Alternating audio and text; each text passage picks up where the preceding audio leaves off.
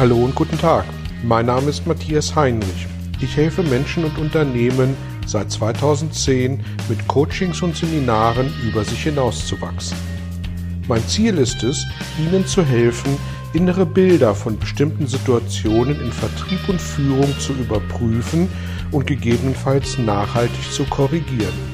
Kurze Impulse wie der folgende lassen neue Ideen und Inspirationen in Ihr Tagesgeschäft einfließen. Hallo und herzlich willkommen zu einem weiteren Belgian-Impuls. Heute soll es um das Thema Intuition gehen und was wir tun können, um uns eine gesunde Intuition anzugewöhnen, anzuarbeiten.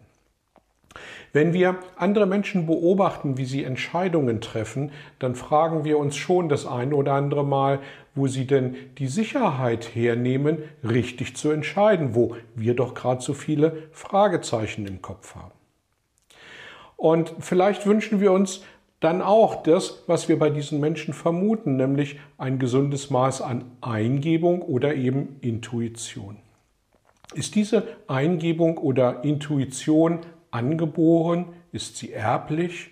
Können wir uns davon eine Scheibe abschneiden? Sowohl in unserer Rolle als Führungskraft, aber auch als Mensch an sich sind wir täglich gefordert, Entscheidungen zu treffen. Und das ist so lange kein Problem, wie wir alle Randbedingungen kennen, die unsere Entscheidung beeinflussen. Aber im Tagesgeschäft trifft das eben an vielen Stellen nicht zu.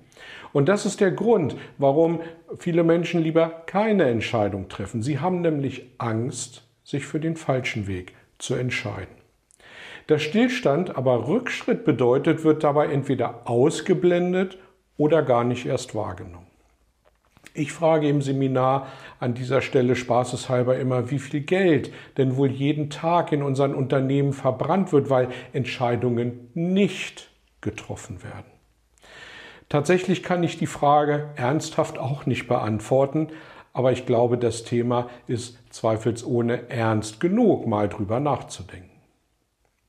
Wir treffen Entscheidungen vor dem Hintergrund folgender drei Faktoren. Erstens, was passiert, wenn wir keine Entscheidung treffen? Und hier findet dem Grunde nach nur eine Abwägung statt, was das geringere Übel ist. Zweitens, bereits gemachte Erfahrungen. Also, welche Erfahrungen haben wir in der Vergangenheit an vergleichbaren Stellen gesammelt und wie helfen uns diese Erfahrungen bei den jetzt anstehenden Entscheidungen? Und hier leitet uns dann schon auch mal die irrige Annahme, dass die Entscheidung, die beim letzten Mal zu einem guten Ergebnis geführt hat, auch dieses Mal für ein vergleichbar gutes Ergebnis sorgt. Und daher sollten wir diesem Punkt in der Tat nicht zu viel Bedeutung beimessen.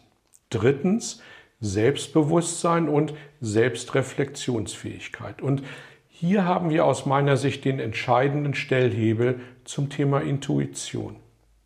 Wenn wir als Kinder so aufgewachsen sind, dass unsere Eltern uns immer wieder bestärkt haben, uns Freiraum gegeben haben zur Entwicklung unserer Stärken, dann haben wir eine breite mentale Basis, auf der wir stehen. Und diese Basis sorgt dafür, dass viele unserer Entscheidungen von dem Gedanken getragen werden, das wird schon gut gehen. Und ich meine hier ausdrücklich nicht die Überheblichkeit nach dem Motto, ich bin das Zentrum der Sonne und alles andere hat sich gefälligst um mich zu drehen, sondern gemeint ist das gesunde Selbstbewusstsein. Bedeutet diese Herleitung dann aber, dass diejenigen, die in der Kindheit diese Vorzüge aus dem Elternhaus nicht genießen konnten, automatisch hinten runterfallen, was Intuition angeht? Ja, wenn sie es sich nicht bewusst machen. Das sind dann häufig die Zweifler und die Unsicheren. Wenn wir immer wieder mit uns hadern, dann gehören wir in diese Kategorie und die vorhandene Intuition wird durch Zweifel so sehr überdeckt, dass sie keine Chance hat, die Oberhand zu bekommen. Zu dieser Kategorie zählen übrigens auch die Zeitgenossen, die es immer allen recht machen wollen. Und nein, wenn Sie es sich bewusst machen und daran arbeiten, über die Reflexion bereits erreichter Ergebnisse Ihr Selbstbewusstsein zu stärken. Wie geht das konkret? Beantworten Sie sich Fragen wie, was habe ich eigentlich schon alles erreicht in meinem Leben? Welche Stürme habe ich schon überstanden? Und vor allem, welche Learnings habe ich daraus schon mitgenommen? Ist Intuition damit also doch erlernbar? Nun, wie definieren Sie erlernbar? Ich glaube jedenfalls ganz fest daran, dass immer dann, wenn wir auf unsere innere Stimme hören, der Intuition einen größeren Platz in unserer Entscheidungsmatrix einräumen können. Wir müssen es nur wollen und können. Und das wiederum ist mit Sicherheit erlernbar.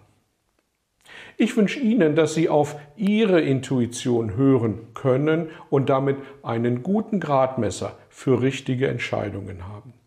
Und natürlich freue ich mich über jedes Feedback zu diesem Impuls, auf und über welchem Kanal auch immer. Vielen Dank und bis zum nächsten Mal. Vielen Dank für Ihr Interesse an meiner Arbeit und an meiner Vorgehensweise. Gern werde ich auch ganz konkret für Sie tätig und helfe Ihnen, über sich hinauszuwachsen. Sprechen Sie mich an. Ich freue mich auf Sie und die Zusammenarbeit im Coaching oder Seminar.